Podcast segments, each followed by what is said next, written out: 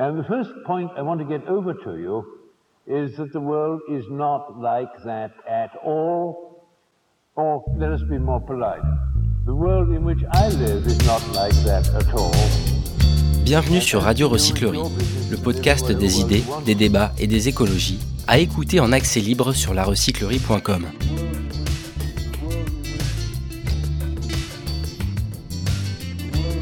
Et si les sciences comportementales pouvaient nous aider à penser l'écologie Le débat est ouvert, en présence d'Albert Moukébert, de Thibaut Gressinger et du public de la recyclerie.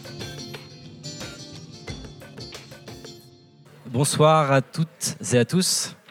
Merci d'être euh, là pour cette euh, discussion ouverte autour d'un sujet euh, pointu et exigeant. Notre cerveau nous pousse-t-il vraiment à détruire la planète?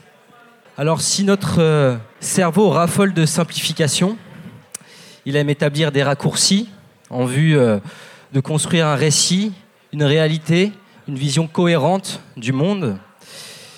Faut-il pour autant sans cesse blâmer notre cerveau, quitte à se déresponsabiliser face aux enjeux écologiques? Voilà une première grande question. Et ne pouvons-nous pas changer radicalement la donne? Changer radicalement de logiciel mental C'est euh, les questions qu'on va tenter d'éclairer euh, ce soir avec nos deux invités. Merci d'être là, à tous les deux. Bonsoir Thibaut Gressinger. Bonsoir. Vous êtes chercheur indépendant, consultant en sciences cognitives appliquées à la transformation écologique et chargé d'enseignement à l'université de Poitiers et à l'université de Paris. Bonsoir Albert Moukébert. Bonsoir. Vous êtes quant à vous docteur en neurosciences cognitives psychologue clinicien et chargé de cours à l'université Paris 8 Saint-Denis. Merci beaucoup d'être là. Merci pour l'invitation. Alors pour lancer euh, la discussion, je vous propose de vous donner le micro puisqu'on aime les discussions ouvertes, partagées, horizontales. Je vais vous poser une question très simple, c'est pourquoi êtes-vous venu ce soir à la recyclerie? Et comme nous sommes euh, trois hommes pour l'instant à détenir le micro, on va espérer avoir des interventions féminines le plus possible. Pourquoi êtes-vous venu à la recyclerie? Oui, je suis en train de lire euh, Le bug humain de Sébastien Boller, alors je pense que c'est tout à fait de, dans le sujet. Alors bonsoir, euh, moi je suis là parce que je suis étudiante en psychologie cognitive et que je pense que euh, ces sujets ne sont pas du tout assez traités encore et que bah, j'aimerais bien que ça soit plus, donc je suis là pour me renseigner. Qui souhaite nous partager les raisons de sa venue? Bonsoir. Moi, je viens pour euh, me dire qu'on a peut-être des raisons d'arrêter l'éco-anxiété et de se dire que euh, voilà, il y a peut-être des manières justement. Bah, J'attends votre votre retour au niveau euh, du cerveau, du fonctionnement, et de se dire que voilà, peut-être que l'homme, malgré ses volontés de, toujours croître et de se développer, a peut-être aussi des, moyens de ne pas détruire la planète malgré tout. Merci. Voilà un sujet à mettre, de plus à mettre sur la table, l'éco-anxiété. Euh, alors moi, c'est une, question un petit peu annexe. C'est que je comprends pas très bien pourquoi euh, mes amis qui sont pas collapsaux autour de moi euh, se rendent pas compte de ce qui se passe, de l'impasse et du mur dans lequel on va. Voilà. Collapsologie, on va en parler Bonsoir. Alors moi, c'est simplement, euh, j'ai une raison euh, très particulière d'être ici. C'est que effectivement, je suis étudiante en licence 3 euh, à Paris 8 en psychologie. Que j'ai cherché pendant des semaines et des semaines une conférence qui justement pouvait faire partie justement de notre cursus parce qu'on a des heures de conférences à valider sur l'année numéro 3 à Paris 8 en licence. Et je voulais mettre en avant justement cette conférence. Et aussi parce que j'ai un projet euh, à Paris 8 en tant que futur euh, peut-être euh, potentiel psychologue, de mettre en avant les conséquences de l'Anthropocène sur nos vies actuelles et sur la, vie dans l'ensemble du vivant. Voilà. Et donc je suis très curieuse de. J'ai déjà vu vos conférences sur Internet, mais effectivement de voir là, de voir autant de gens effectivement sur place, c'est un, autre impact. Merci beaucoup d'être venu. Effectivement, L'idée, c'est d'avoir une conférence comme ça très ouverte où on va discuter tous ensemble et, créer peut-être à la fin un élan pour euh, réfléchir à cette grande question et voir comment peut-être on peut aussi agir à l'inverse pour euh, protéger la planète. Euh, bonsoir. De mon côté, je suis en pleine réflexion sur mon orientation professionnelle. Je réfléchis à justement me réorienter dans le secteur de l'environnement, etc. Mais c'est vrai que c'est pas si facile et qu'on a vraiment des biais et des freins et donc moi, je viens vraiment de l'optique de me dire, ben, est-ce que notre cerveau nous pousse vraiment à détruire la planète et comment est-ce qu'on peut euh, court-circuiter euh, le, problème? Merci beaucoup. Thibaut, Albert, pourquoi êtes-vous venu ce soir à la recyclerie? Parce qu'on nous l'a gentiment demandé. Et puis parce que, enfin, je sais pas, on s'est dit qu'il y en avait peut-être des choses à, échanger. Enfin, c'est toujours intéressant d'avoir plein de points de vue sur ces, ces sujets-là, parce que la psychologie, quelque part, ça appartient à tout le monde. Donc euh, voilà, on a peut-être des clés de lecture à apporter ou des nouveaux questionnements, des pistes, de, pistes d'action à, défricher. Donc euh, voilà. Albert euh, Moi, j'aime beaucoup la recyclerie. J'habitais à côté, donc je venais souvent. C'était l'occasion de revenir. Et puis, j'ai bien aimé le format, qui est plus de discussion. Parce que ça aussi, nous, en tant que chercheurs, moi, pour moi, c'est comme ça que moi, j'apprends. En écoutant des questions auxquelles je n'avais pas pensé, etc. Donc aussi pour me nourrir à moi. Euh, j'aimerais savoir aussi comment vous êtes venu à étudier ces questions liées aux sciences cognitives. On parle de sciences cognitives au pluriel d'ailleurs, c'est une euh, discipline assez récente. Quel chemin vous a amené à vous intéresser à ces questions personnellement? Alors moi, Albert Moi personnellement, je me suis retrouvé par hasard là-dedans. C'est vraiment un concours de circonstances. J'étais très paumé, on va dire, dans la vie. Et euh, j'ai pris un cours de psycho une fois, j'ai trouvé ça intéressant. J'ai grandi au Liban, je suis arrivé à Paris, je fais un stage, parce qu'il faut qu'on fasse un stage. Mon lieu de stage, il y avait euh, un laboratoire euh, de neurosciences. Je trouvais ça intéressant. Et comment je suis arrivé aux sciences cognitives Déjà, il faut peut-être expliquer c'est quoi les sciences cognitives. En gros, l'étude de l'humain se faisait dans plein de disciplines un peu seules. Les psychologues, les neurologues, les sociologues, les psychologues sociaux, etc. Et en sciences, le but, c'est de développer des modèles théoriques Parfois, on développait des modèles théoriques qui n'étaient pas cohérents les uns avec les autres. En gros, les neuroscientifiques trouvaient quelque chose dans le cerveau qui collait pas avec les sociologues. Et donc, euh, des gens se sont dit, ce serait pas mal de faire une discipline transdisciplinaire où on travaille avec plein de gens, des, des philosophes, des sociologues, des anthropologues, des linguistes, des psychologues, des neuroscientifiques, pour essayer de développer des modèles qui font état des différentes expériences de vie de l'humain. Donc, à partir de sa biologie, mais aussi de sa psychologie, de comment il est inscrit dans une société, de l'économie, etc. Et donc, euh, quand j'ai étudié la psycho, je trouvais que ça manquait un peu de bio, donc j'ai fait les neurosciences. Et quand j'ai étudié les neurosciences, je me suis dit ça manque un peu de philo, d'anthropologie, de culture, d'interculturalisme, etc. Ce qui était un sujet auquel j'étais sensible parce que je vivais à Paris, j'étais libanais.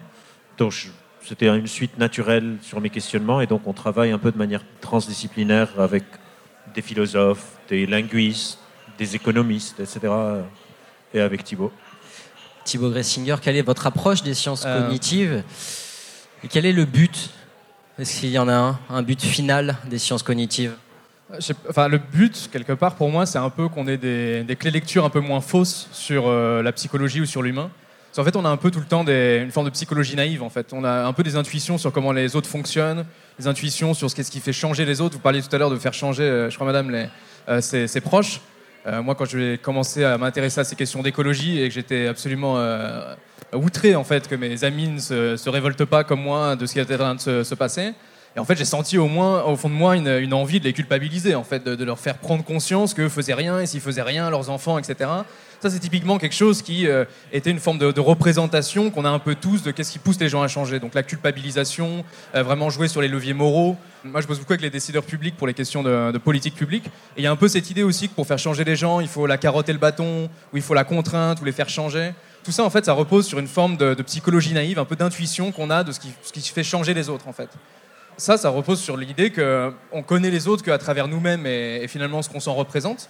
Et donc forcément, en fait, on projette sur les autres énormément de nous, on projette sur les autres des, formes de simplification.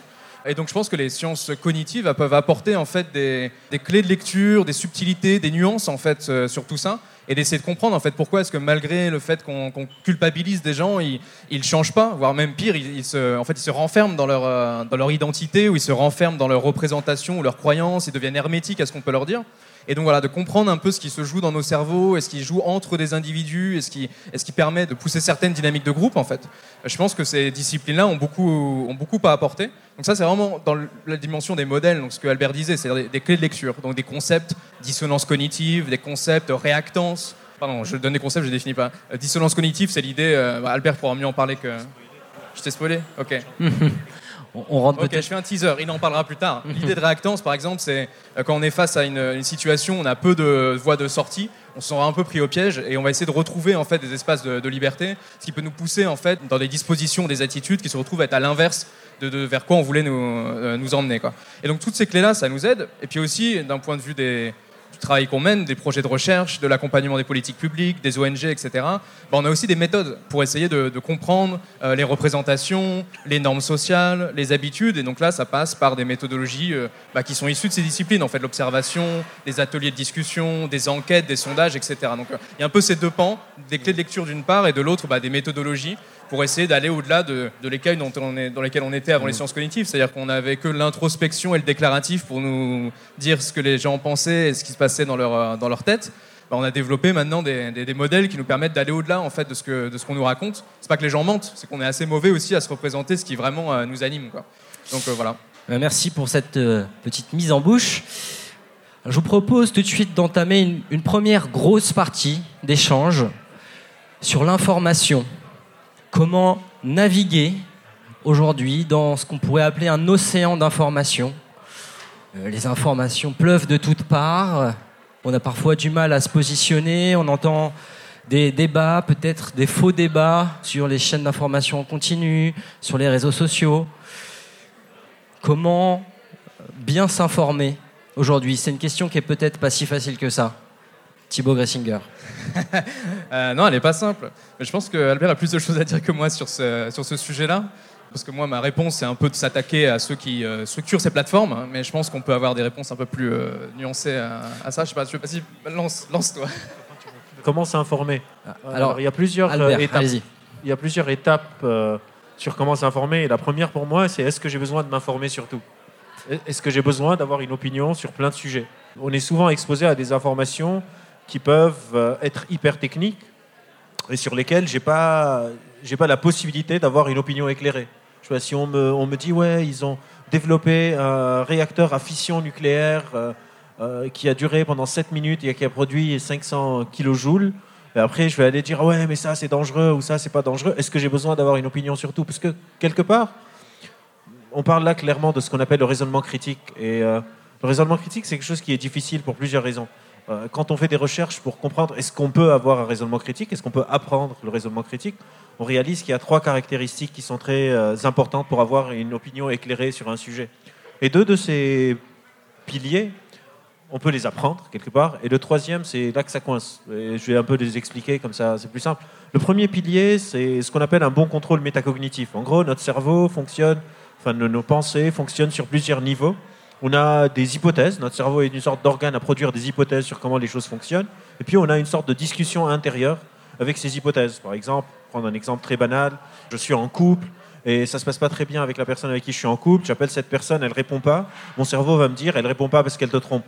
C'est une hypothèse, et puis métacognitivement, je peux venir ou bien valider ça et lui dire oui, bien sûr, elle me trompe, ou bien dire mais non, tu te fais des films parce que ça se passe pas bien en ce moment, tu as tendance à catastrophiser, par exemple. Donc il faut un bon contrôle métacognitif, ce qu'on appelle penser contre son cerveau, ne pas croire chaque première intuition que j'ai.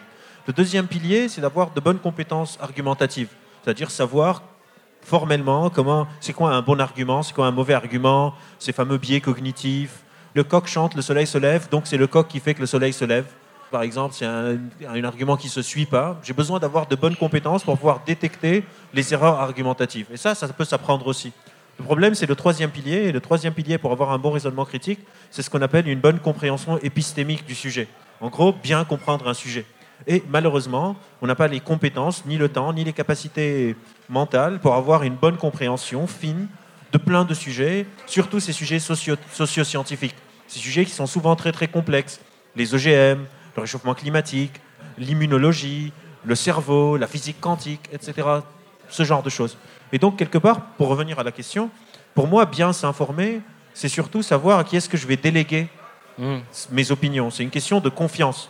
Le problème dans le monde aujourd'hui, c'est pas la multiplicité juste d'informations, mais c'est qui, à qui est-ce que je fais confiance. Et cette confiance, on l'accorde dans notre vie quotidienne pour les objets sans aucun problème. Par exemple, je fais confiance à des personnes qui ont produit ce casque. Si je prends le train, je fais confiance à la SNCF de ne pas mourir alors que je suis dans un engin qui va à 300 km/h. Je ne me dis pas, je vais construire mon propre train, je vais faire mes propres recherches et faire mon train. Mais quand on passe des objets à notre raisonnement, là, on veut plus. On veut faire nos propres recherches et s'informer seul. Et on est des animaux sociaux. Notre puissance, c'est de pouvoir déléguer une partie de notre cognition à l'extérieur de nos propres cerveaux. Et donc, je dirais que bien s'informer, c'est questionner est-ce que j'ai besoin d'avoir une opinion? C'est-à-dire, est-ce que mon opinion est actionnable? Est-ce que je vais agir dessus? Ou est-ce que je vais avoir juste une opinion pour me positionner? Et on me pousse énormément à me positionner. Et deux, est-ce que j'ai la connaissance épistémique pour avoir une opinion éclairée? Ou bien je devrais déléguer à quelqu'un et le challenge devient à qui est-ce que je délègue? Faut-il déléguer? Est-ce que vous-même vous déléguez les Ah informations oui, bien sûr. Donc, votre euh, appréhension des informations On parle de, de- de la conf- du conformisme comme quelque chose de négatif. Mais en fait, en sciences cognitives, il y a deux types de conformisme. Il y a ce qu'on appelle euh, la conformité normative. C'est quand je me conforme pour plaire. Par exemple, mon groupe social me dit ça, c'est pas bien. Et je me dis ça, c'est pas bien aussi. Et ce comportement conformiste n'est pas souvent très bon. Mais il y a ce qu'on appelle la conformité informationnelle. Et la conformité informationnelle, c'est quand je reconnais que quelqu'un a une meilleure compréhension que moi sur un sujet et j'ai toutes les raisons pour me conformer à leurs opinions. Par exemple, si je veux m'informer sur euh, comment préparer un cocktail, ben, je vais me conformer euh, au barman ou à la barwoman qui prépare les cocktails. Je ne vais pas me dire, moi, je vais maintenant décider c'est quoi un Long Island. Bien sûr que je me conforme en permanence. Parce que ce serait absurde de prétendre que je vais avoir le temps d'avoir une opinion éclairée sur plein, plein, plein, plein de sujets. Et le vous- challenge devient à qui est-ce que je me conforme? Je vous conseille de faire confiance à- aux personnes du bar ce soir. Ben voilà. J'ai bien fait de lui déléguer la parole. Il, a- il a- il avait un, un discours hyper construit sur le, sur le, le- le sujet. Quoi. Et donc là, typiquement, j'ai délégué à Albert euh, le- l'expertise sur le sujet de- des opinions, parce que c'est un peu son, son domaine de recherche depuis quelques, quelques années. Je suis beaucoup plus sur les questions de- d'environnement et de, de climat. Mais je pense qu'il y a un sujet sur ces questions-là aussi, c'est de savoir pourquoi on s'informe. C'est-à-dire que de simplement euh, être exposé à toutes ces informations-là, ils peuvent être extrêmement anxiogènes. Et en plus, elles nous ont souvent euh, soumises ou poussées. C'est-à-dire que, comme tu le disais, c'est pas simplement un monde, un océan dans lequel on navigue. En fait, il y a des courants et on nous pousse certaines. Bon là, la métaphore s'arrête, mais on nous pousse euh, certaines informations ou vagues d'informations euh, plus que, euh, plus que d'autres. Et donc on a très vite fait en fait dans une posture un peu de réaction et d'adaptation en fait par rapport à ce qui, à ce qui vient. Et dans l'exemple que tu donnais sur le- les cocktails par exemple, là c'est typiquement instrumental. Donc on va aller chercher une information qui a en, vue- en vue de répondre à un certain, à un certain objectif. Et sur les questions un peu de climat, on, peut très vite être perdu en fait sur ces sujets-là et de pas vraiment savoir pourquoi on s'informe et surtout euh, en quoi est-ce que ça nous conduit vers une, vers une forme d'objectif ou vers quelle action ça nous, ça nous conduit. Donc le fait déjà d'arriver à poser un peu des objectifs, de savoir bah, est-ce que je m'informe euh, dans le but de, je sais pas, convaincre des personnes, est-ce que je m'informe dans le but d'en savoir plus et d'être un peu plus nuancé sur les propos, est-ce que je m'informe pour avoir ma propre opinion et pas déléguer à, des personnes qui pourraient vouloir me tromper ou vendre des, je sais pas, des, formations ou des conférences qui auraient simplement pour but de, s'appuyer sur ma, sur ma naïveté? Donc ça, il y a des objectifs qui sont un petit peu différents et on peut se, ques- se questionner euh, là-dessus. Et le, point sur la dimension euh, environnementale ou le contexte d'information est assez, crucial. Euh, on parle souvent de nos biais cognitifs par rapport à l'information, euh, mais il y a quand même un enjeu, c'est qu'on va s'informer sur des, espaces, notamment virtuels, qui fonctionnent sur les algorithmes, qui répondent à leur propre modèle économique et qui n'ont pas du tout comme objectif ou comme ambition en fait de nous pousser vers une forme de, de meilleure connaissance en fait.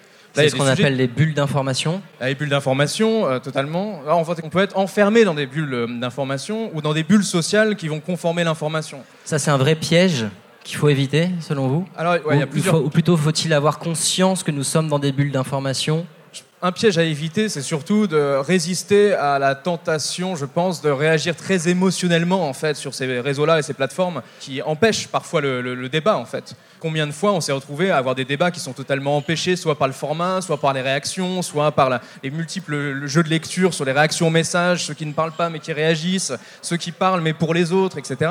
C'est c'est pas du tout un environnement qui est, sain en fait pour le, le débat et la bienveillance et on peut très vite se retrouver en froid avec euh, des amis euh, sur ces réseaux-là et à se couper totalement d'eux en fait. Et donc à partir du moment où on retire quelqu'un de sa liste de contacts ou qu'on unfollow un de ses amis parce qu'on considère que c'est juste insupportable ce qu'il ou elle va dire, euh, à ce moment-là, on participe activement en fait à créer ces îlots ou ces bulles d'information. Donc euh, je pense que la, penser contre son cerveau, elle est aussi euh, penser contre la tentation parfois d'envoyer balader en fait ceux qui ne pensent pas comme nous.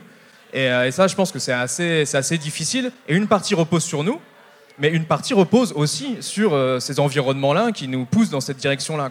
Et je pense que quand on parle de biais cognitifs, il y a cette notion de comment nos algorithmes cognitifs fonctionnent, mais surtout dans quel contexte et dans quel environnement en fait ils se déploient.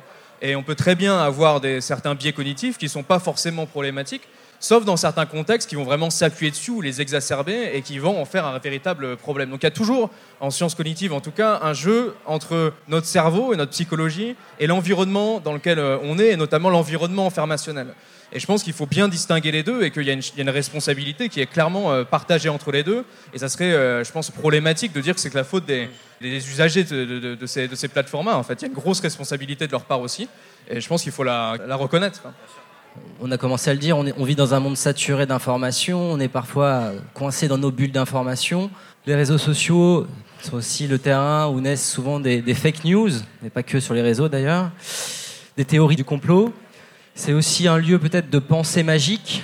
Est-ce que vous voyez d'autres euh, pièges qu'on pourrait euh, éviter? D'abord d'un point de vue individuel pour ensuite euh, avoir conscience qu'il faut aussi changer les structures collectives comme vient de le dire Thibault En fait, les réseaux sociaux, c'est très complexe pour une raison très simple. C'est qu'on n'a pas accès aux algorithmes. En gros, les algorithmes qui régissent qui organise votre flux d'informations sont opaques. Facebook, Instagram, Twitter, etc. ne nous donnent pas accès aux règles de comment ils décident qu'est-ce que vous voyez. Par exemple, imaginez que vous êtes tous ici, mes amis euh, sur Facebook, et vous fait une expérience, vous allez tous poster un statut en même temps. Genre chacun va mettre une lettre, par exemple, A, B, C, D, machin. Moi, j'ai mon téléphone en main, vous postez, vous appuyez sur post tous en même temps, je vois pas tout. L'algorithme décide, peut-être que je vais voir votre post, votre post et votre post, et les autres, je les vois pas. Et ça, on ne sait pas comment ça marche. Ils veulent pas nous dire. Et le problème, c'est que ces réseaux ont pris une place centrale dans nos sociétés, et donc alors que classiquement, on avait un moyen de contrôler la manière dont on s'informe, ou en tout cas pas de contrôler, mais de comprendre comment ça marche, on a perdu ça. Et ça, ça crée plein de problématiques, pas seulement sur les fake news, mais même sur les vraies news. C'est-à-dire, une personne qui croit à une nouvelle ne sait pas si elle est vraie ou fake, c'est juste une news. Quand je sais, ça devient facile. Le problème, c'est quand je ne sais pas. Et puis, quand euh, donc Thibaut parlait de, par exemple, on va enlever des amis, etc. Mais c'est pas juste pourquoi est-ce qu'on enlève un ami? Parce que sur ces réseaux, on va aussi essentialiser les personnes sur leur opinion. Par exemple, si on est pote, vous avez une opinion, mais qu'on dit dans une soirée, on va après parler d'autres choses et on va rester pote. si on est sur Facebook et vous postez un truc et l'algorithme montre juste ce statut, je dis, oula, lui ou elle sont tellement différents de moi, j'en ai marre de voir tout le temps, ils sont en train tout le temps de poster sur le même sujet, je vais les unfriend. Mais on n'est pas nos opinions. Et quelque part, l'effort mental que l'individu pourrait faire, c'est de réaliser que je ne suis pas mon opinion. Mon opinion est juste une de mes facettes, pas plus que je suis ma couleur de cheveux, ma couleur de peau, etc. Il ne faut pas essentialiser les gens sur une facette dans une structure qui pousse une certaine facette uniquement des personnes. Par exemple, si moi, je ne sais pas, je poste un statut peut-être sur euh, la Covid-19 ou le Covid-19, plein de mes amis vont le voir, alors que si je poste une photo, euh, je ne sais pas, de la recyclerie, quasiment personne ne va le voir. Et donc, les gens qui voient mes posts vont penser que, oh là, lui, c'est un, je sais pas, c'est un illuminé euh, de, de, la Covid et pas voir que peut-être j'adore euh, le jazz. Et donc, quelque part, c'est un effort mental permanent, et c'est pour ça que je pense, ce que dit Thibault, on ne peut pas mettre la responsabilité juste sur l'utilisateur. Et vous avez raison d'insister là-dessus, tous les deux. Il faut quelque chose pour hmm. expliquer, avoir, remettre un peu la démocratie au centre du truc, que la manière dont s'informent les citoyens, pour les médias traditionnels, on a des lois, pour les plateformes en ligne, on n'a pas encore de loi, et c'est une réponse hmm. étatique dont on a besoin. Alors là, on est vraiment sur une première partie introductive qui nous semblait vraiment euh, important d'évoquer, euh, partant d'élections présidentielles, vraiment de comprendre un peu ces mécanismes de l'information. On va venir après, euh, bien sûr, au sujet central. Je vous propose tout de suite de réagir vraiment sur cette partie-là, l'information aujourd'hui. Et ensuite, on va enchaîner sur la question, centrale. Je rappelais aussi un truc sur le complotisme aussi, parce qu'on décide de qui décide de qu'est-ce qui est un complotisme. Par exemple, une hypothèse qui est fausse va être parfois traitée de théorie complotiste, alors qu'une autre hypothèse, qui est tout aussi fausse, peut ne pas l'être. Par exemple, mm. sur le sujet dont on parle, on a déjà euh, debunké plein plein de fois la notion, par exemple, la théorie du ruissellement, que euh, l'argent va ruisseler des plus riches aux moins riches. Mais quelqu'un qui croit encore ou défend la théorie du ruissellement, on ne va pas le traiter de complotiste. Il faut questionner aussi ces rapports Mhm. de force, de qui décide, à quel moment est-ce qu'on bascule. L'hypothèse que, par exemple, plus le PIB d'un pays est élevé, et plus la satisfaction de vie est élevée. On sait que c'est pas vrai, que c'est décorrélé. Et ça, c'est un argument très fort qui est souvent utilisé pour dire ah non, on peut pas décroître, on peut pas décroître. Quelqu'un parlait de la décroissance parce que on va rendre les gens plus malheureux. Mais ça aussi, c'est quelque chose qui est debunké. Donc on sait que c'est pas vrai. Est-ce que on considère que la personne qui croit ça est une personne conspirationniste Je suis pas très sûr. Donc il faut questionner l'étiquette aussi. On va prendre vos questions sur cette euh, partie liée à l'information, si vous souhaitez réagir. Bonsoir. Alors moi, c'est c'est pas vraiment une question, c'est une remarque et charge à vous d'essayer de rebondir si c'est possible. Ce que vous avez dit tout à l'heure par rapport à la conformité normative et informationnelle, je trouvais ça hyper intéressant. Parce que moi, j'ai toujours des petites euh, angoisses existentielles au moment des élections, précisément. Parce que là, on a face à nous énormément de candidats avec énormément de, de programmes. Alors moi, j'ai la chance d'être... euh, de partager mon temps dans des environnements sociaux un petit peu différents. Donc j'ai des macronistes, des gens de gauche, des gens d'extrême droite autour de moi. Et je trouve ça très très compliqué quand on, lit un programme de se dire mais oui c'est ça qui fait sens. Euh, cette euh, politique économique c'est celle en laquelle je crois. Comme moi je ne suis pas du tout spécialiste d'économie. Pareil pour, pour tout ce qui est vert, pro-nucléaire, anti-nucléaire, etc. Enfin, comment est-ce qu'on arrive à se guider quand on est dans un monde si complexe? Qu'on essaie de faire l'effort de justement de s'informer via différents canaux, mais du coup on peut facilement se perdre. Voilà. Thibaut Gressinger. Non, c'est vrai, c'est très vrai. La question va se poser assez rapidement en fait de ce vote-là. Qu'est-ce que qu'est-ce que vous en faites en fait? Est-ce que c'est de voter pour un programme? Est-ce que c'est une candidate ou un candidat qui porte le programme? Et c'est pour sa capacité à, à, je sais pas moi, les valeurs que cette personne porte sur euh, les lois euh, qu'il ou elle a votées en tant que député euh, durant son, son, son mandat. Il y a plein de facteurs qui peuvent permettre en fait d'évaluer ça au-delà des, programmes parce que le- l'expression était belle, charge au candidat ou à la candidate d'appliquer tel quel le, programme. hein. Donc euh, on peut considérer que le programme, c'est une des, facettes qui, est le plus, euh, le plus pertinent pour évaluer un candidat ou une candidate. On peut, on peut estimer que c'est d'autres euh, critères. Quoi. À Calbert, on débat beaucoup de ces sujets politiques et on n'est pas forcément d'accord sur les critères, par exemple, même si on est d'accord sur, au sein de chaque critère, l'évaluation en fait, de ces, critères-ci. Enfin bon, sur les élections, c'est un jeu assez complexe parce qu'on a une action, enfin deux, en séquentielle, et c'est ce sur quoi on fait reposer en fait souvent la citoyenneté. Je pense que c'est important aussi de décharger euh, cette pression-là en se disant qu'il y a plein d'autres actes citoyens qui sont au-delà du vote euh, tous les 5 ans ou, ou, 7 ans pour les élus locaux, de manière à aussi diffuser euh, son engagement euh, et de, faciliter la prise de, conscience. Un point qui me venait tout à l'heure, et c'est un, peu lié, mais sur la question du complotisme, c'est le fait que quand on parle d'opinion, on a un peu l'impression qu'en fait, on a des idées ou des informations qui nous viennent, on se forme des opinions sur les choses, et qu'en fait, euh, chacun se forme des opinions un peu différentes, mais on oublie une dimension, c'est la dimension sociale assez forte. Et en sciences cognitives, il y a un peu des, théories qui commencent à, monter maintenant sur cette idée que, en fait, notre capacité de raisonnement ou la manière dont on va se forger des opinions, elle n'est pas uniquement dans le but d'atteindre une forme de vérité ou d'essayer de mieux comprendre le monde qui nous, qui nous entoure, mais aussi en fait d'interagir et de convaincre les autres et ceux qui nous entourent.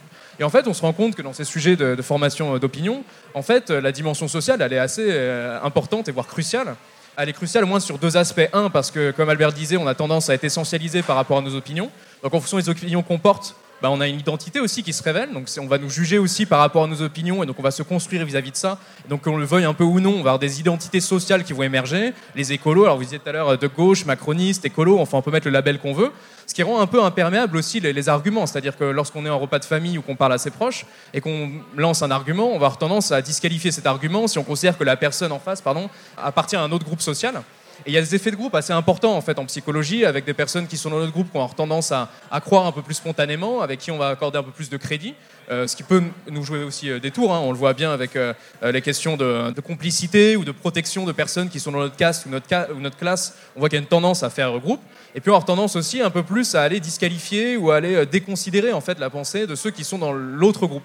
Et ces groupes-là, ça peut être écolo versus non écolo, PSGOM, ça peut être euh, les gens du deuxième dans son entreprise ou les gens du premier. Enfin, très vite, on se- on se- on s'identifie à des groupes et on va avoir tendance à, à, finalement les maintenir. Donc quand on a des opinions, on a aussi des opinions par rapport aux autres et par rapport aux personnes de nos groupes.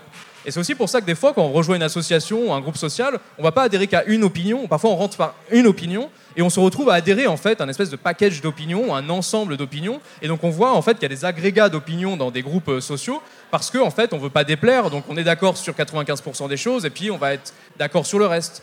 Bon, après, il y a des subtilités là-dedans. C'est-à-dire qu'on le voit bien à gauche, par exemple, on peut être d'accord sur 95% des choses, mais il y a des effets un peu de, signalement de la vertu, je ne sais pas comment on dit ça en français, qui vont considérer qu'on n'est pas vraiment de gauche ou pas vraiment de droite si jamais on ne respecte pas toutes les, opinions. Et donc, on peut oublier parfois qu'on a 95% des opinions en commun et qu'on va se chamailler sur les 5 qui restent. Donc, ces effets de groupe, qu'ils aillent dans un sens ou dans l'autre, sont assez forts.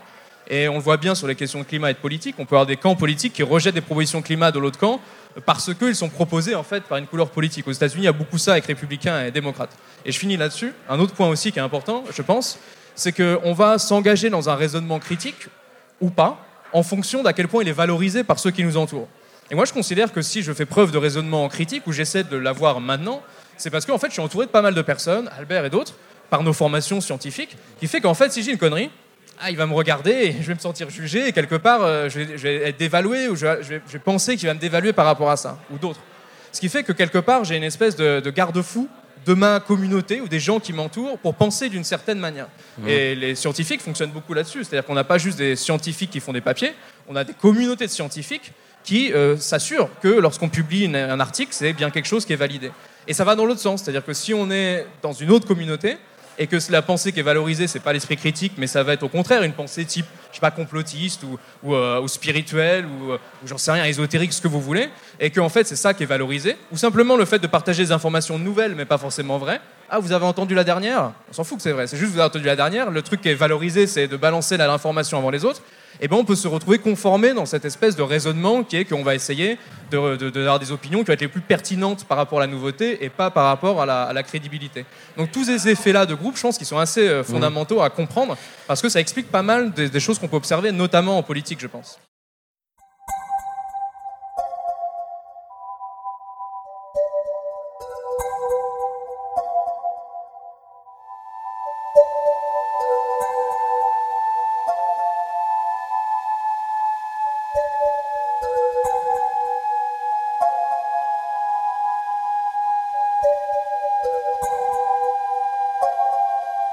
On ouvre des questions euh, très vastes.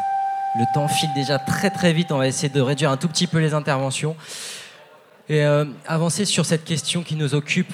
Comment les sciences cognitives peuvent-elles aider à penser l'écologie? On est de plus en plus à saisir l'ampleur de la crise écologique. Et pourtant, nous sommes euh, si peu à changer. Et quand on change, c'est parfois, c'est souvent par des très petits pas. Comment expliquer ça?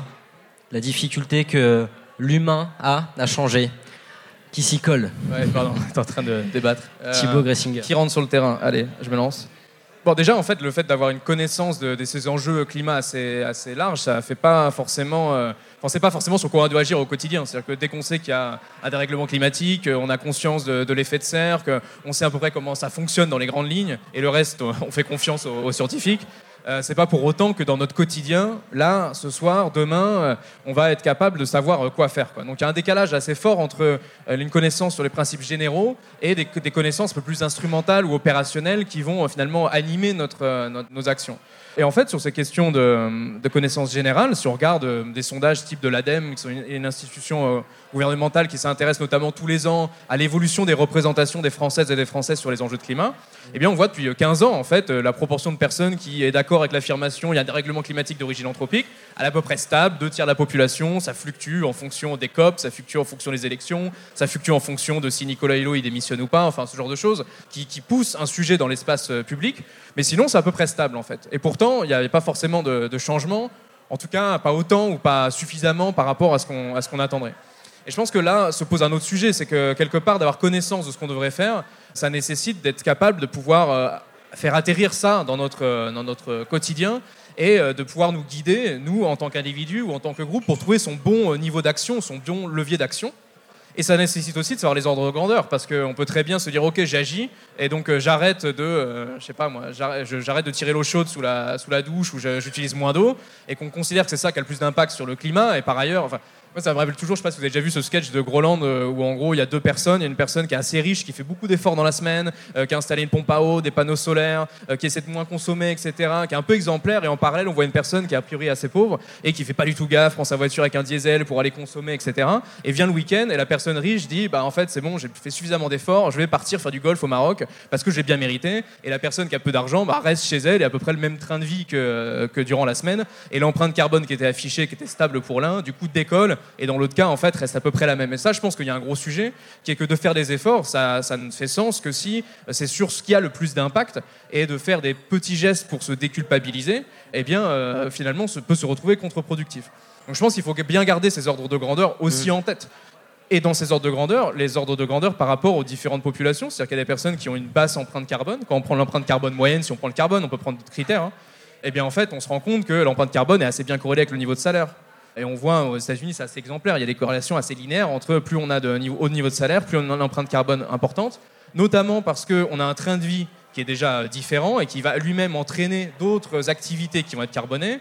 Aussi parce qu'on a une plus grande maison. Qui dit plus grande maison dit des allers-retours avec la ville. Déjà plusieurs maisons, ce qui fait. Enfin, et en fait, il y a un train de vie, il y a un mode de vie qui quelque part, un, pris individuellement, va pas avoir une très forte euh, empreinte carbone, mais va s'insérer en fait dans des dynamiques de déplacement, de consommation, euh, qui font très vite en fait chiffrer en termes euh, enfermé dans des modes de vie en quelque sorte. Totalement. Et, je pense la, la notion de mode de vie, elle est hyper importante, c'est-à-dire qu'on peut pas questionner des comportements, des actions, sans questionner des modes de vie et euh, des pratiques que l'on va avoir. Et c'est là où ça devient intéressant, parce que euh, quand on parle d'action, de se déplacer en vélo, ça s'insère dans le travail, ça s'insère dans l'organisation de la famille, ça s'insère dans le, rythme de la journée. Et donc le, côté un peu euh, stimulant de ces choses-là, c'est qu'on en revient à, questionner un ensemble de pratiques et d'activités, et quelque part à questionner un mode de vie. Sachant que le mode de vie n'est pas satisfaisant pour beaucoup, ça devient une opportunité aussi de, de révéler certaines ficelles qu'on ne voyait plus, de révéler certaines normes qu'on a considérées comme totalement naturelles. Avoir un grand jardin, c'est normal. Une maison à 40 ans ou à 30 ans, c'est normal. Et il y a un moment où ce principe un peu de,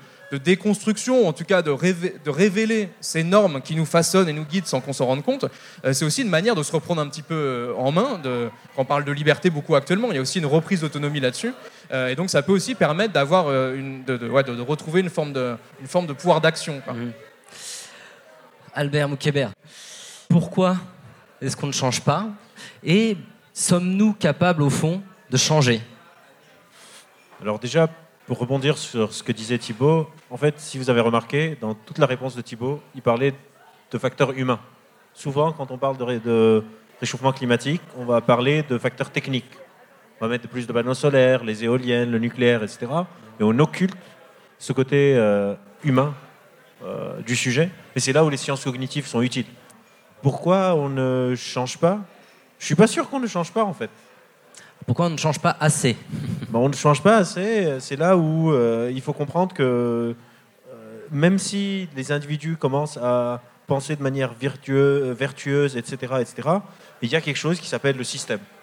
Et l'inertie, la résistance au changement, on parle souvent de la résistance au changement chez l'individu, mais on devrait aussi parler de la résistance au changement dans un système.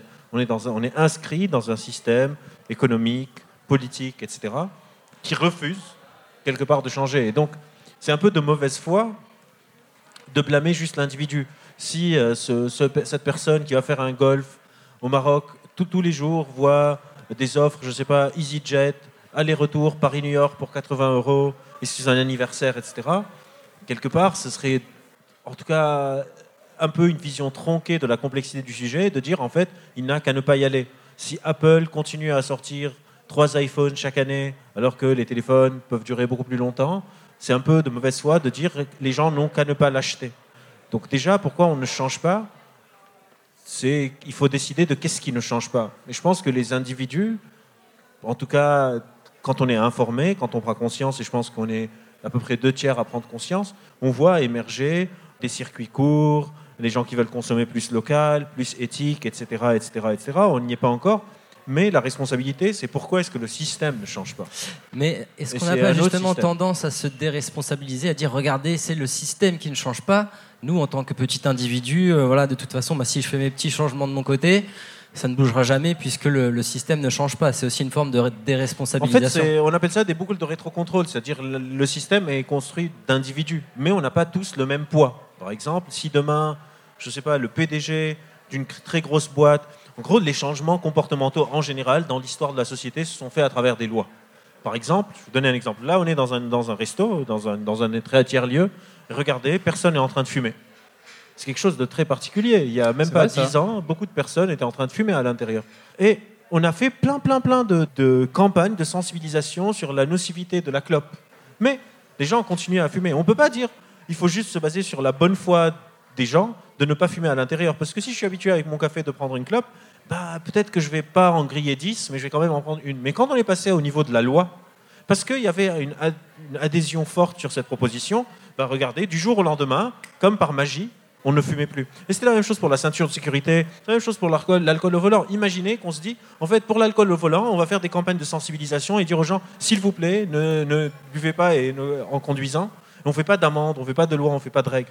C'est un peu ça qu'on est en train de faire avec le climat. Donc oui, il y a une partie de, responsa- de déresponsabilisation, mais il y a une partie aussi de ce qu'on appelle un principe de réalité. C'est que la majorité du temps, quand on a voulu des changements sociétaux larges, on devait passer par une systématisation de ces choses. Et pour le moment, on n'y est pas encore. Donc quelque part, blâmer notre cerveau, par exemple, notre cerveau nous pousse-t-il vraiment à détruire la planète? Je pense que on se trompe de coupable quelque part, parce que notre cerveau, c'est l'individu. Il y a tout un courant de pensée dans les sciences cognitives qui disent que on n'est pas juste notre cerveau. Notre cerveau est incarné, c'est-à-dire notre cognition n'est pas juste dans mon cerveau. Ma cognition est incarnée dans mon corps, qui est incarné dans une société. Et je ne peux pas penser ma réflexion sans penser le contexte social et corporel dans lequel je me trouve. Donc quand je raisonne maintenant, moi, mes pensées ne sont pas juste dans mon cerveau. Mes pensées sont aussi dans vos cerveaux. Le fait que je sois en train de parler publiquement, que ça soit enregistré, que je sois dans un événement public, est en train de modifier les pensées que je suis en train d'avoir. Et donc, quelque part, parler d'un challenge planétaire et le circonscrire au cerveau, c'est quelque part une déresponsabilisation du, du système plutôt. Et le système, c'est pas genre le, le système, genre un truc euh, des gens qui complotent seuls. C'est nous le système. C'est un peu comme les embouteillages. On n'est jamais coincé dans un embouteillage, on est l'embouteillage. Au tout début, on avait une intervention sur une personne qui souhaitait euh, qu'on réfléchisse ensemble autour de l'éco-anxiété. Vous êtes psy Oui. Albert, donc ça tombe bien. Vous avez étudié euh, cette question Oui. Est-ce que vous pensez que l'éco-anxiété est finalement peut-être une opportunité pour se poser des bonnes questions Euh, sur notre cerveau? Alors déjà, il faut définir c'est quoi l'anxiété. Parce que dans le terme éco-anxiété, c'est un peu un oxymore. En fait, c'est absurde de- d'appeler ça de l'éco-anxiété. Je vais expliquer pourquoi. L'anxiété, par définition, c'est une peur excessive, souvent irrationnelle, de quelque chose qui n'est pas vraiment dangereux. Par exemple, je peux être anxieux, je peux être phobique sociale. J'ai fait ma thèse sur la phobie sociale, l'anxiété sociale. Si je suis anxieux social, je vous regarde, vous êtes en train de me regarder, et je me dis, je vois dans vos yeux que vous êtes en train de, me dire, de vous dire que ce que j'ai dit est nul. Je commence à avoir le cœur qui bat fort, je vous regarde et je me dis, vous avez les bras croisés parce que vous ennuyez, etc. Et euh, je commence à suer et je me dis, je me sens mal, je vais me barrer. Donc l'anxiété, par définition, c'est quelque chose qui n'est pas vraiment vrai, mais qui est source de stress. L'éco-anxiété, c'est une réaction quelque part adaptative, c'est vrai. Et donc, quand on fait de la thérapie, on a deux piliers sur lesquels on peut agir quelque part. Soit je dois changer le processus de traitement de l'information. Donc, dans la phobie sociale, je vais travailler avec mes patients pour quand ils regardent quelqu'un dans les yeux, ne pas projeter, on appelle ça les pensées du troisième ordre, ne pas projeter que vous êtes en train de vous dire que ce que je trouve est nul. Soit, dans d'autres cas, quand je travaille en, thérapie, je veux changer le comportement. Si quelqu'un est dans une relation, par exemple, abusive, je ne vais pas leur dire on va travailler ensemble pour, que vous pour changer votre processus de l'information, réaliser que cette relation est bonne pour vous. On va travailler pour que la personne se barre.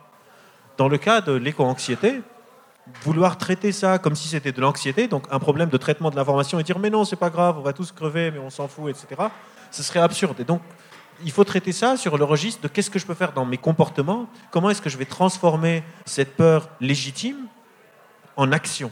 Et donc, ce n'est pas de la thérapie dans le sens classique du terme où on est en train de restructurer les schémas de pensée liés à une peur excessive et déraisonnée, mais on va essayer de transformer comment est-ce qu'on va trouver pour agir avec cette peur qui est légitime et réelle pour ne pas qu'elle soit paralysante. Hmm. Donc c'est un autre set de règles. L'action, on va y venir.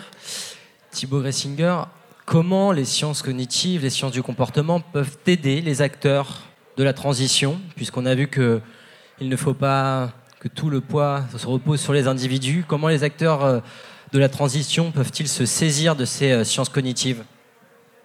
Bah, en fait, c'est une bonne, enfin, c'est un bon rebond à ce que Albert disait, c'est-à-dire que la question qui a à se poser, c'est quelle action on a. Donc, quand tu parles du système, par exemple, la question qui se pose, c'est quelle prise on a euh, sur ce fameux système-là. Et je ne sais plus qui parmi vous parlait de, s'orienter ou de changer de travail, par exemple. Là, on est clairement sur une action qui devient une action qui est au-delà, en fait, de ce qu'on va rentrer dans les, dans les gestes du quotidien, de consommation. souvent, quand on parle de changer, on parle des actions dans notre en tant que consommateur. Souvent, c'est gestes. ça. Voilà, les déplacements, l'alimentation, etc.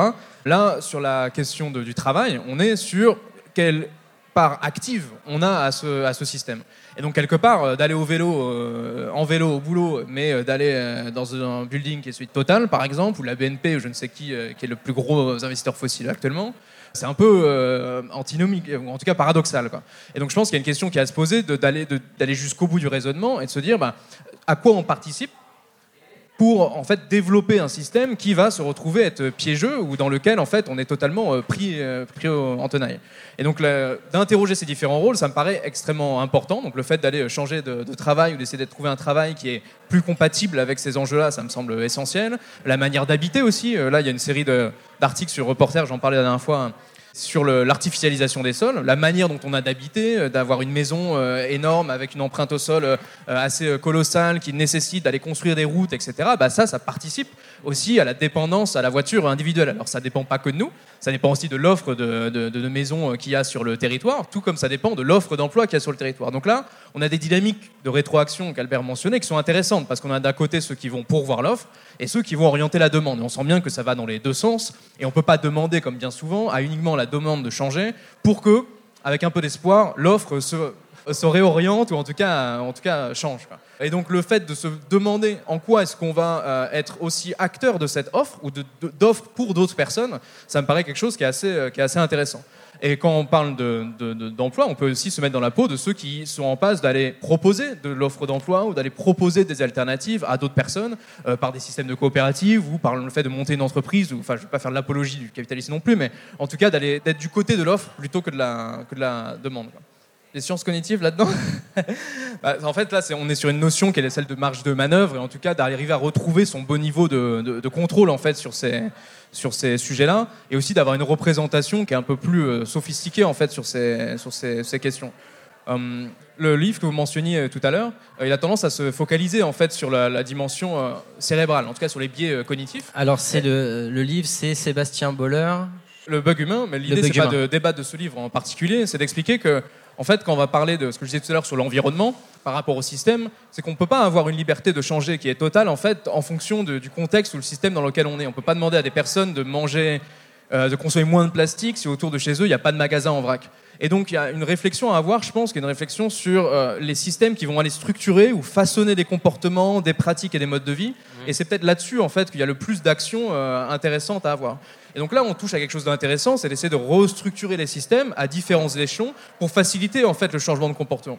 Et je pense que le changement de comportement, il sera vraiment euh, vertueux à partir du moment où on arrêtera de penser par les individus, mais plus par l'environnement dans lequel il se situe, et de retransformer en fait ce système-là de manière à ce que ça soit quasiment évident. Et quand on a un environnement de vie dans lequel c'est évident de ne pas prendre sa voiture, c'est évident de ne pas consommer de plastique, c'est évident de, etc., l'entraide, de sortir aussi de son petit précaré, là on aura des leviers de changement qui sont intéressants. C'est pour ça qu'on travaille aussi au niveau des politiques publiques, c'est-à-dire qu'on ne s'intéresse pas uniquement à faire du coach du développement personnel, à vous dire qu'est-ce qu'il faudrait faire à votre échelle, mais à de réfléchir au niveau des réglementations ou des lois.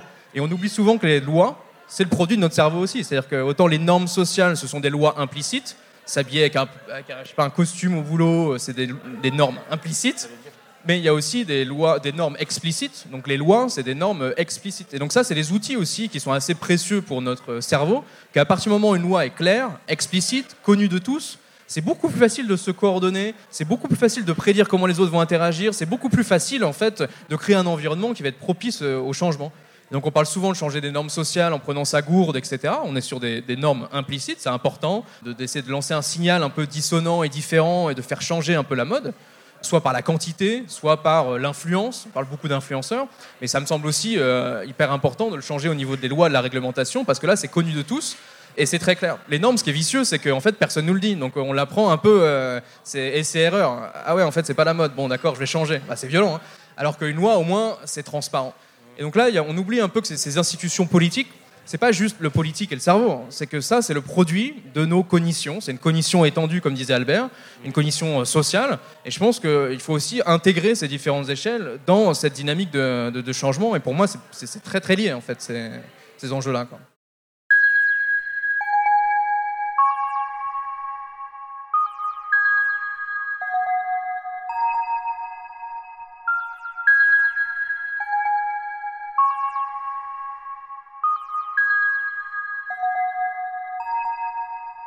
Albert, vous avez écrit euh, un livre, Notre cerveau nous joue des tours. Votre cerveau joue des tours. Votre cerveau Pourquoi pas notre cerveau?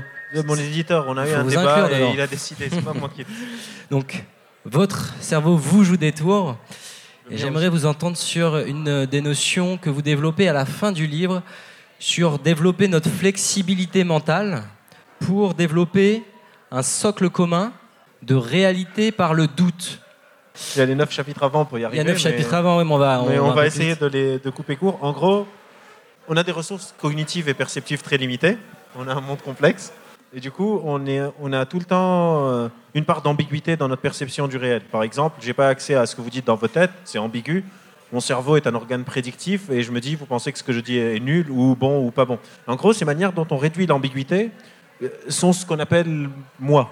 En gros, quand je décris le trait de personnalité de quelqu'un, je suis en train de décrire comment cette personne rajoute de l'information pour stabiliser le monde. Par exemple, si on reprend l'exemple de je suis en couple et machin, si je suis quelqu'un de jaloux, être jaloux, c'est réduire l'ambiguïté de la personne avec qui je suis en couple ne répond pas en me disant c'est parce qu'elle me trompe. Je suis en train de décrire comment on réduit l'ambiguïté. On fait ça au niveau individuel, mais on fait ça aussi au niveau sociétal. Et ces différentes approches de la réalité sont définies par ma personnalité, mais aussi mes a priori mon idéologie, ma croyance religieuse, ma croyance politique, etc. etc. Et ça, c'est quelque chose qui est très précieux. Avoir des appréciations diverses du réel nous permet d'avoir une vision plus riche de cette réalité. Et cette vision est plus riche tant qu'on est d'accord sur un socle commun, on n'est pas d'accord sur comment le traiter. Par exemple, on est tous d'accord que le climat, c'est très important, mais selon certaines idéologies, certaines personnes vont se dire il faut aller pour le nucléaire, et d'autres vont dire en fait non, il faut surtout pas de nucléaire. Ça, c'est une richesse. Et on va débattre et on va avancer et on va voir comment est-ce qu'on va gérer le problème. C'est ce que vous appelez la culture du doute. C'est ce que j'appelle, en tout cas, la culture du doute. Ça intervient quand je me dis, moi, par exemple, sur, cette problème, sur ce problème euh, de traiter le réchauffement climatique, si moi je me dis, on ne peut s'en sortir que par le nucléaire, et j'en doute pas, je rentre dans des, dans des sortes de négation de ces différentes approches du même réel, et ça devient plus problématique. Ce socle commun de réalité est très important pour la collaboration, parce que le problème vient quand on n'est plus d'accord sur, la sur les faits. En gros, si on est d'accord sur les faits et pas d'accord sur comment les traiter, c'est une bonne chose, parce que ça nous, ça nous donne cette approche euh, plurivisuelle, en tout cas du traitement du problème. Le problème, c'est quand on n'est plus d'accord sur le réel. Par exemple, je vous dis, il faut qu'on traite le réchauffement climatique, et vous me dites, le réchauffement climatique n'existe pas. Là, il n'y a plus possibilité de... C'est plus notre interprétation du réel qui est différente, c'est on n'est pas d'accord sur le réel. Et dans ce cas-là, on ne peut plus collaborer. Or, nous sommes une espèce, nous sommes des animaux sociaux. Et je fais juste une petite parenthèse. Si l'on dit que le réchauffement climatique existe, mais on peut résoudre uniquement par les solutions technologiques. est-ce bah qu'on n'est pas, est-ce qu'on n'est pas dans une forme de nouveau climato-scepticisme on, est dans, une sorte de nouveau climato-scepticisme, mais donc là, parce que le réel est une sorte de continuum, et, on a ce qu'on appelle des, des cut-off points, des points où on coupe le réel, on le découpe. Par exemple, les couleurs sont une manière de catégoriser le spectre lumineux. Le rouge ne s'arrête pas quelque part, l'orange. On a besoin de catégoriser pour pouvoir communiquer ensemble. Si à chaque fois que je vais indiquer une couleur, je vais indiquer la fréquence de l'onde qui correspond à cette couleur, on va jamais s'en sortir. On a besoin de découper. Donc, on a toujours une dimension simplificatrice.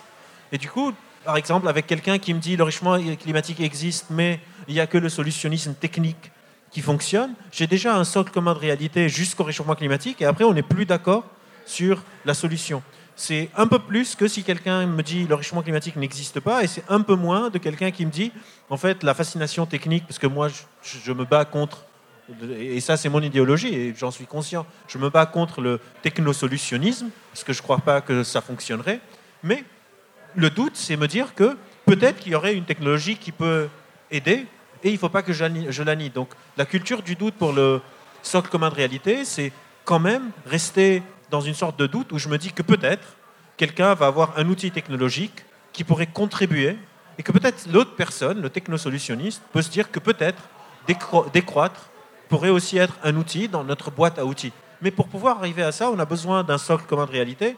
Et pour moi, le vrai danger d'une société, en tout cas démocratique, la démocratie, quand on dit démocratie, on veut dire démocratie représentative. Donc c'est de la conformité informationnelle. On se conforme aux personnes qui nous représentent pour qu'une démocratie fonctionne, on a besoin d'un socle commun de réalité. Sinon, on veut faire bande à part. Et c'est ça le vrai danger de, de la polarisation de la société. C'est que, par exemple, aux États-Unis, on voit une polarisation très forte. Il y a des gens qui commencent à se dire je ne veux plus faire pays avec ces gens. Et quand on morcelle, ben, on n'est pas très bon seul. On a besoin de collaborer. Et donc, c'est important de garder cette flexibilité mentale, c'est comme ça qu'on l'appelle, cette capacité à se dire que je dois tout le temps garder une marge de manœuvre, de changer d'avis, sauf si j'ai vraiment de très très très très bonnes raisons. Et en général, il n'y a pas vraiment de bonnes raisons pour ne pas changer d'avis que sur des sujets qui sont déjà stables. Par exemple, je ne vais pas changer d'avis sur le fait que la pédophilie, c'est mal. Je ne vais pas changer d'avis sur des choses vraiment dures. Mais je pourrais changer d'avis si quelqu'un me dit on a une, une solution technique qui peut vraiment être un bon outil dans notre arsenal. C'est ma responsabilité de garder une part de doute. Je cite souvent une citation que j'aime beaucoup du Docteur Who, qui dit réfléchir, c'est une manière élégante de dire changer d'avis. Hmm. Et du coup, j'essaye de la garder quelque part en tête.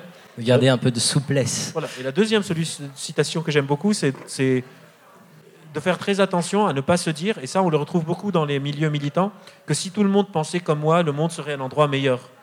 Comme moi, je ne le crois pas. Si tout le monde pensait comme moi, je pense qu'on serait dans la merde, en gros. On a besoin de nos différentes appréciations du réel, même si on a, on a envie, surtout quand on est militant, se dire en fait si les autres, ces moutons, réalisent les choses que je réalise, on résoudrait le problème beaucoup plus vite. C'est vraiment pas vrai. Et c'est ça le doute. C'est vraiment dangereux quand on commence à se dire ça. Alors cultivons le doute. Il nous reste une bonne vingtaine de minutes. C'est le moment de poser vos questions, de donner vos idées. Oui, alors je voulais dire euh, quelque chose parce que c'est vrai qu'on n'en a pas parlé, c'est par rapport au changement d'habitude. Alors les habitudes, souvent, euh, on voit qu'on a du mal à, changer nos habitudes.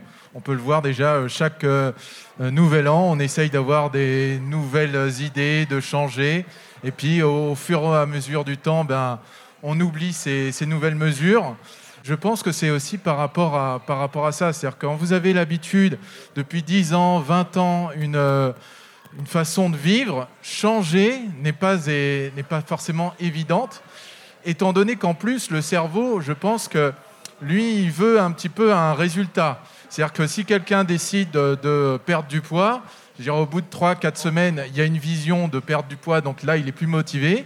Et là, le fait qu'on se dit, bon, ben voilà, je vais changer d'habitude pour euh, avoir un meilleur, euh, pour être mieux pour l'environnement, étant donné qu'on ne verra pas de résultats euh, dans notre vie, donc je pense que le cerveau est déjà même démotivé. En général, les changements, il faut mettre à peu près 21 jours pour euh, vraiment changer d'habitude. Mais euh, voilà, beaucoup de gens se disent, ben voilà, ça nous touche pas ou voilà. Alors les fameuses habitudes. Attendez, Albert, on va prendre deux autres questions. Rebonsoir. Euh, alors déjà, mon premier point, c'est pas une question, c'est juste un conseil lecture si jamais ça vous intéresse. Ça nous intéresse, parlez bien proche du micro. Euh, du coup, c'est sur la question de l'inaction, de pourquoi est-ce que quand on sait, on va pas bouger. Il y a un très bon article qui s'appelle Les dragons de l'inaction de Gifford, donc G-I-F-F-O-R-D, euh, qui reprend justement plein de toutes les raisons pour lesquelles on va pas bouger alors même qu'on sait. Donc ça, c'était mon point conseil lecture.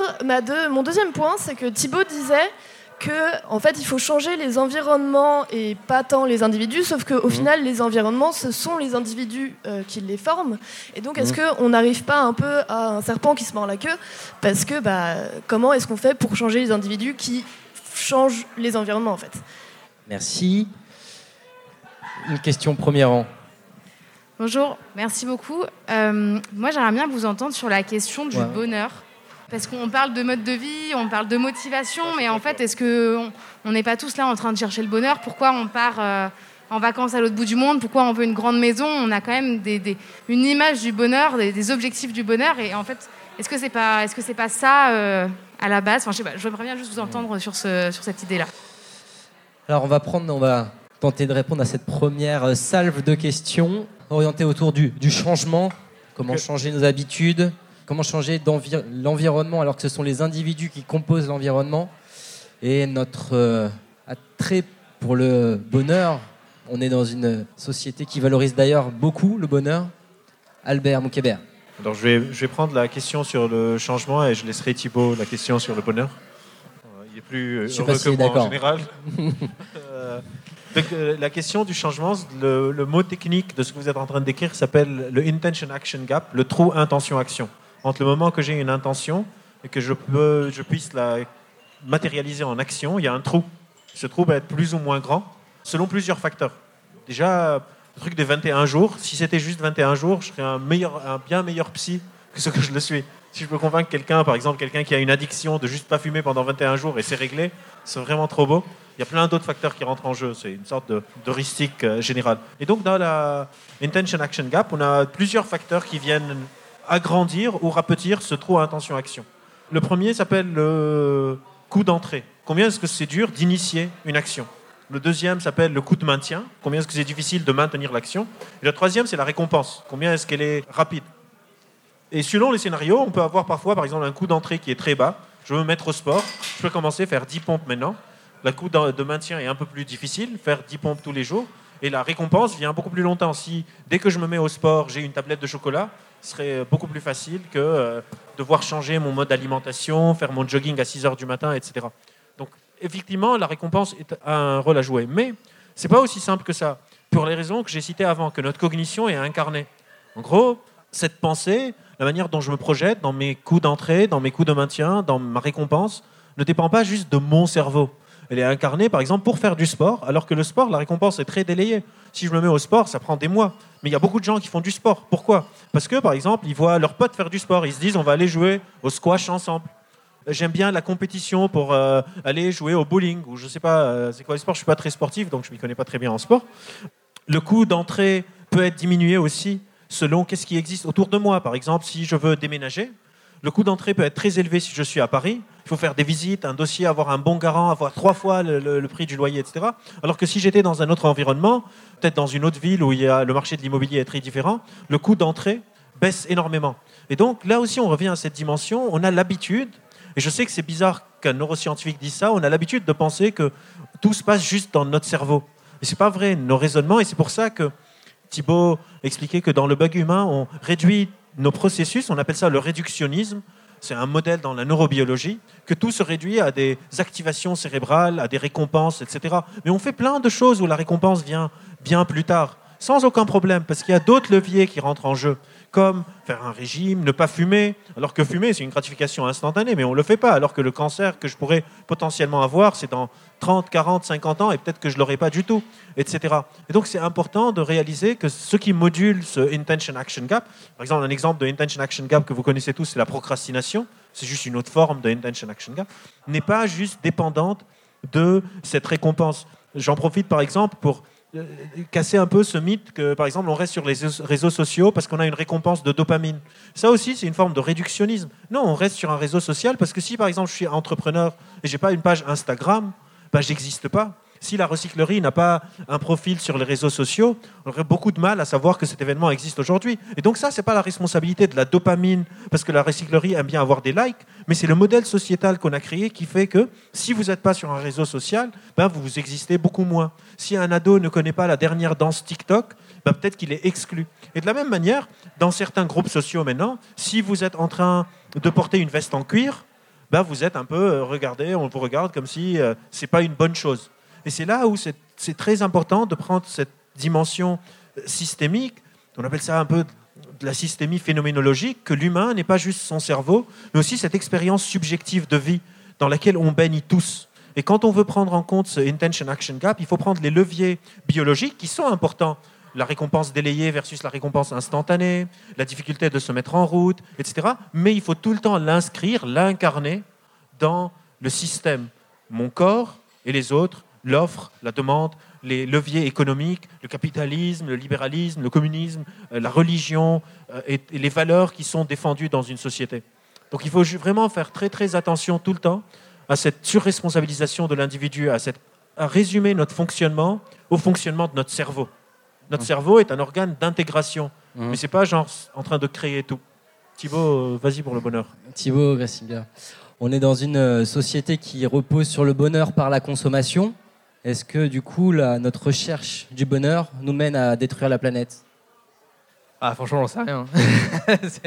non, c'est cette question du bonheur, je, suis un peu euh, dubitatif dans le sens où ça dépend comment, comment on le définit en fait. C'est-à-dire qu'il y, a des recherches, par exemple, sur le bien-être, en, en, sciences, euh, disons, humaines et sociales, du bien-être subjectif. Donc il y a des facteurs, par exemple, de bien-être subjectif, le fait d'être entouré de ses proches. Il y a des études qui sont faites, par exemple, sur les fins de vie, où ils interrogent des personnes qui sont à la fin de leur vie sur bah, qu'est-ce qui a été important pour vous. Et on se rend compte qu'en fait, la, matérialité, le matérialisme, occupe une place assez, modérée. Par contre, les relations sociales, la qualité des relations avec les autres, le fait d'avoir eu du temps pour soi, d'avoir eu un peu un contrôle sur sa vie, etc., sont des facteurs qui semblent assez importants. Donc ça, c'est la notion de bien-être. Euh, j'imagine qu'elle est différente du bonheur. Je ne suis pas philosophe, euh, mais j'imagine que là, il faudrait questionner clairement un philosophe ou une philosophe sur ces sujets. Je ne voudrais pas m'aventurer sur ce, terrain-là.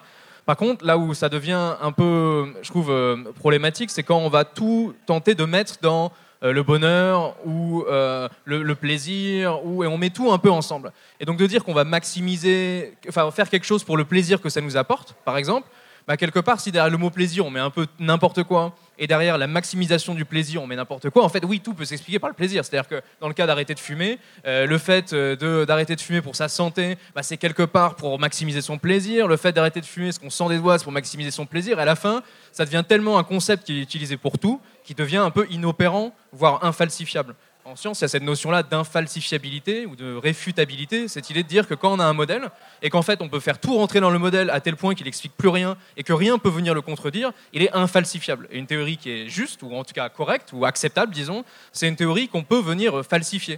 Donc si je vous dis qu'en fait tout est une histoire de plaisir, si euh, tous les contre-exemples que vous me donnez, je peux les intégrer dans ma théorie, à la fin, mon modèle devient infalsifiable. En revanche, si vous me donnez un exemple, un contre-exemple, je dis, bah là, clairement, ouais, ça marche pas en fait je dois réviser mon modèle et réviser ma théorie, ça veut dire que ma théorie, elle est acceptable. Donc sur ces questions-là, on en parlait un peu tout à l'heure, quand on utilise la notion de plaisir sur les questions d'automatisme ou d'habitude, et qu'on voit que ça explique une certaine partie des comportements, mais ça explique pas d'autres, là, le modèle, il est plutôt juste, parce que sur certaines catégories euh, de, comportements, en effet, c'est une question de plaisir, c'est une question de récompense, etc. Mais si on voit que sur d'autres comportements, c'est autre chose qui se joue, à ce moment-là, notre modèle sera juste. Mais de dire que tout est plaisir, au final, euh, finalement, tout est plaisir et rien rien plaisir donc en effet, il faut être un peu de philosophie. Hein. Ouais, de comptoir. Mais ensuite, sur la notion de, récompense, où ça va vraiment dépendre de l'environnement dans lequel on est. Tu citais par exemple des marques de téléphone tout à l'heure.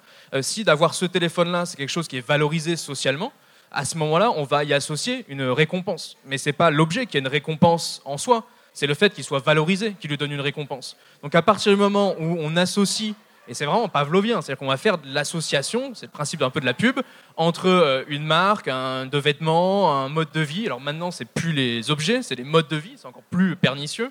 Vous avez des marques de vêtements, c'est plus un jogging ou euh, un suite à capuche. C'est un mode de vie, voire même des valeurs, voire même une philosophie. Ben, si en gros on associe une philosophie ou un mode de vie euh, à, du plaisir, ou là on se retrouve finalement à créer artificiellement des besoins, à créer artificiellement du plaisir. donc là ça tient. Donc voilà, pour moi, c'est intéressant comme notion si on arrive à la déconstruire jusqu'au point où ça nous donne des clés d'action. Euh, des clés d'action pour lutter contre cette société de consommation en essayant de montrer que finalement notre bonheur il dépend pas de ces plaisirs immédiats de consommation, de révéler en fait sur quel rouage ces grandes campagnes de communication appuient, d'en être conscient que là on joue avec nos valeurs, nos identités, nos genres, nos, ethnies, nos cultures. Enfin, il y a quand même quelque chose qui se joue. C'est-à-dire dans la communication maintenant, on n'est plus sur un objet, on est sur une identité. Donc là, on va vraiment lier un produit à une identité à tel point que ça devient difficile en fait de, le, lui dissocier. Donc quand on a conscience de ça, là, ça devient opérant.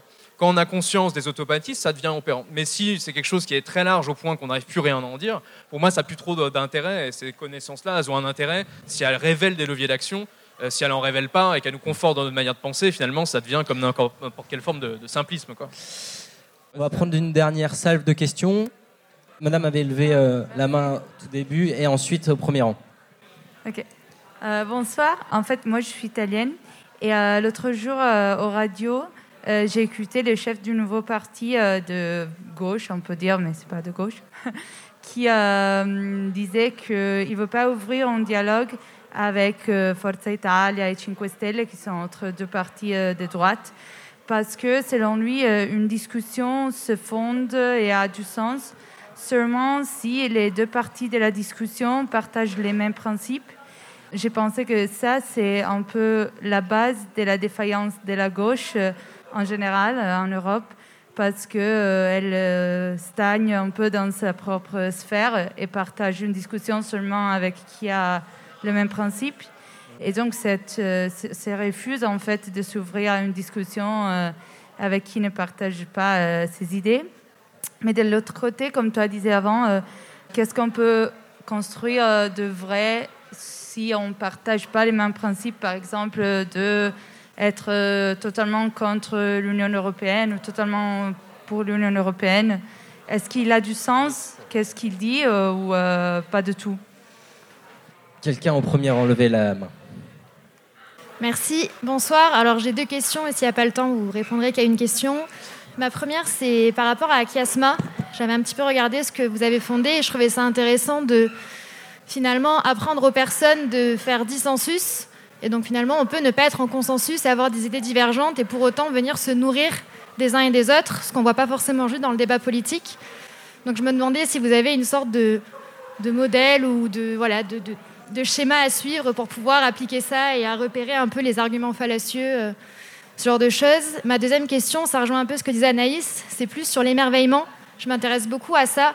En quoi aujourd'hui l'émerveillement peut nous pousser finalement à agir et à se mettre dans une véritable action? Je n'ai pas forcément la réponse, mais je sais que les philosophes parlent de l'émerveillement comme euh, la porte d'entrée de la connaissance. Et une fois qu'on est dans la connaissance, on en arrive à respecter les choses et à leur attribuer de la valeur. Donc je me demandais ce que ce que vous pensiez euh, de ça. Merci. Merci. Peut prendre une dernière question si vous souhaitez. Euh, bonsoir. Je voulais dire, euh, l'esprit de contradiction, il peut être assez présent sur les petites idées, mais est-ce qu'il peut aussi influencer les grandes idées comme le racisme, l'écologie ou l'acceptation de la différence? Ok, je vais tracer un fil qui va aller de cette personne à cette personne. J'apporte quelque chose, on verra si ça répond aux questions et Albert, tu compléteras, d'accord? Y a un point que tout à l'heure que j'avais en tête et je pense qu'il recoupe un peu ce que vous disiez, c'était sur le socle commun de réalité en fait. Il y a une question qui a se poser sur c'est quoi le socle, en tout cas la réalité qu'on a en partage qui est euh, suffisante à euh, permettre une action collective?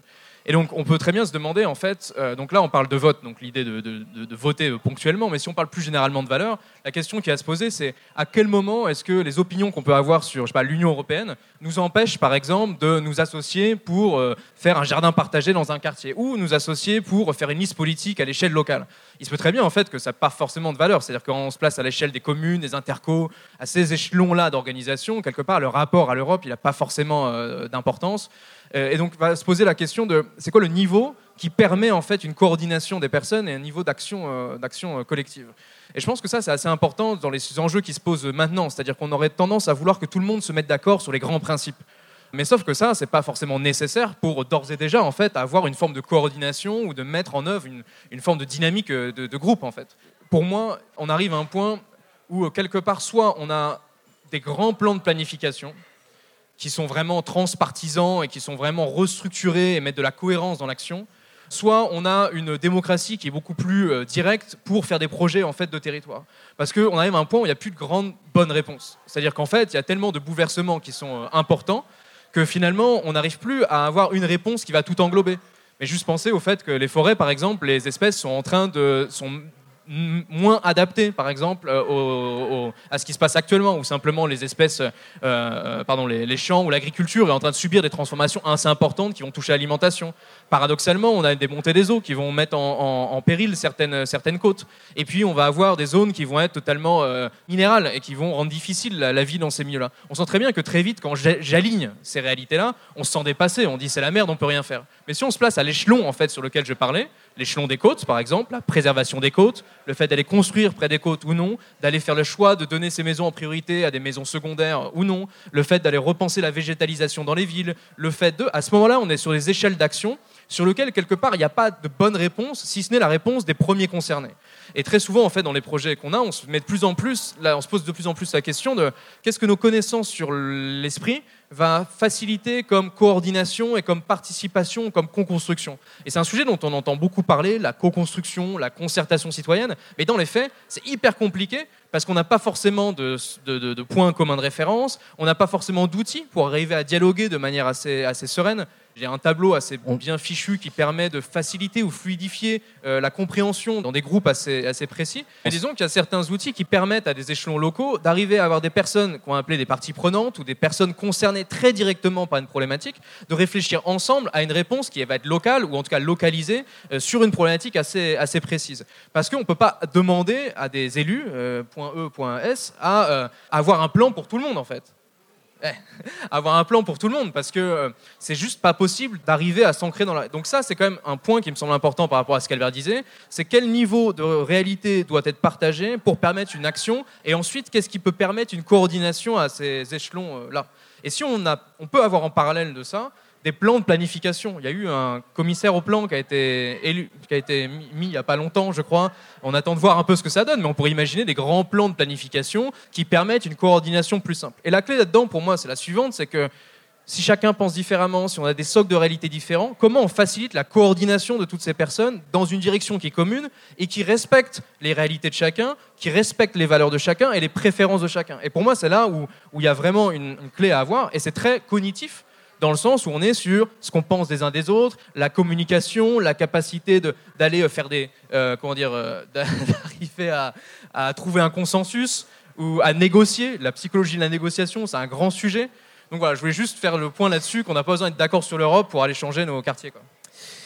Albert Moukébert, peut-être la question sur le modèle chiasma et finir par la fameuse question qui nous anime. Notre cerveau nous pousse-t-il vraiment à détruire la planète? Je voulais vraiment répondre à cette question. C'est une question qui m'intéresse énormément. C'est un peu un de mes motivateurs principaux, la construction du dissensus.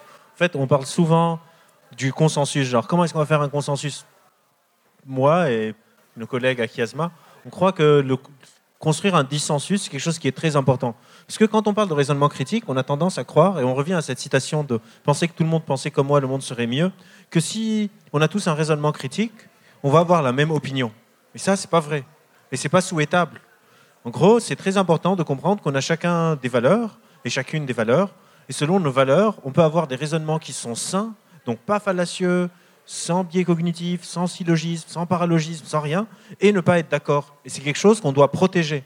Et donc, à Chiasma, ce qu'on essaye de faire à travers des outils comme le débat, et les débats qu'on organise, le but n'est pas d'avoir raison, mais d'essayer de comprendre cette notion de réduction de l'ambiguïté du réel. Comment est-ce que quelqu'un pourrait avoir une opinion différente de la mienne et que aussi bien son raisonnement que le mien soient des raisonnements sains et pas fallacieux. Et on pense que c'est quelque chose qui est très important pour pouvoir faire une société qui soit robuste et fonctionnelle.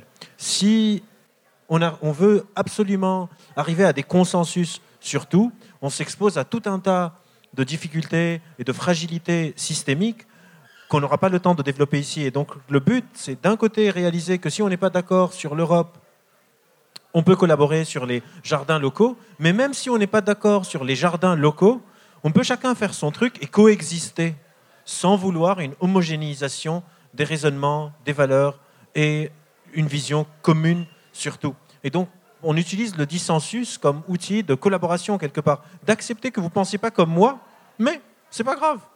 Et tant mieux quelque part, parce qu'on va apporter plus de diversité. Si on pense vraiment que la diversité, c'est quelque chose qui est bien, ben, il faut la protéger. Et la protéger, c'est accepter d'être avec des gens qui ne pensent pas comme moi. Après, tout dépend de l'écart. Combien est-ce qu'on est loin? Parce qu'effectivement, hein, si à un moment on, on, approche à des valeurs très fortes, comme par exemple les valeurs sacrées, qui n'ont rien à voir avec la religion, mais c'est tout un champ d'études d'un ami un commun à nous étudie, là ça devient plus problématique. Mais il y a tout un pan de mm. dissensus acceptable avant d'arriver à ce pan de dissensus inacceptable, comme quelqu'un qui dit Moi je ne veux pas discuter avec quelqu'un d'un autre parti. En sachant que dans l'exemple que vous citez, c'est un politique et un politique est incarné, sa cognition est incarnée très différemment de ma cognition incarnée avec un voisin qui est peut-être d'un autre parti politique ou avec des gens de ma famille. Peut-être conclure sur la question On- du en soir. discutera. Et donc, euh, Il me semblait, je ne sais plus si c'est Thibaut ou vous-même, Albert, qui disiez qu'elle n'était pas totalement bien posée ou que vous, vous aimeriez peut-être Ouais. la poser différemment, cette question. Ouais, en fait, je pense qu'on appelle ça une, en anglais une loaded question. C'est une question où il y a la réponse dedans, c'est-à-dire notre cerveau nous pousse-t-il vraiment à détruire la planète? Déjà, on se pose la question de la culpabilité assumée de notre cerveau. Je pense que en fait, notre cerveau n'a rien à voir avec la question quelque part. Oui, c'est un peu un truc de, de Ouroboros, un serpent qui se bouffe sa propre queue. Notre cerveau a tout à voir et n'a rien à voir. C'est un peu une question, je sais pas, tronquée, dans le sens où notre cerveau nous pousse à tout. Donc à détruire, à sauver, à s'en foutre, à pas s'en foutre. Le fait qu'on soit tous ici, c'est par définition une preuve, une falsification de l'hypothèse que notre cerveau nous pousse à détruire la planète. Parce que si notre cerveau nous poussait à détruire la planète, on a tous des cerveaux, par définition, on devrait tous s'en foutre. Or, on s'en fout pas tous. Donc par définition, notre cerveau ne peut pas être en train de nous pousser à détruire la planète. Mais ça ne veut pas dire que notre cerveau nous pousse à sauver la planète. Le problème dans cette euh, question, maintenant que j'ai réfléchi un peu à voix haute, c'est cette anthropomorphisation du cerveau. C'est-à-dire que le cerveau a une sorte d'intentionnalité qui est, qui est séparée de moi et qui peut un peu me guider comme un marionnettiste sur ce que je fais ce que je ne fais pas. Notre cerveau, c'est une partie intégrante de moi. Il ne peut pas me pousser à détruire la planète, pas plus que mes jambes peuvent me pousser à sauter devant un métro. Euh, C'est un peu dans la, la réponse, la question est piégée. Merci beaucoup à tous les deux. Merci Albert, merci Thibaut, merci d'être venu à la recyclerie. Merci à vous.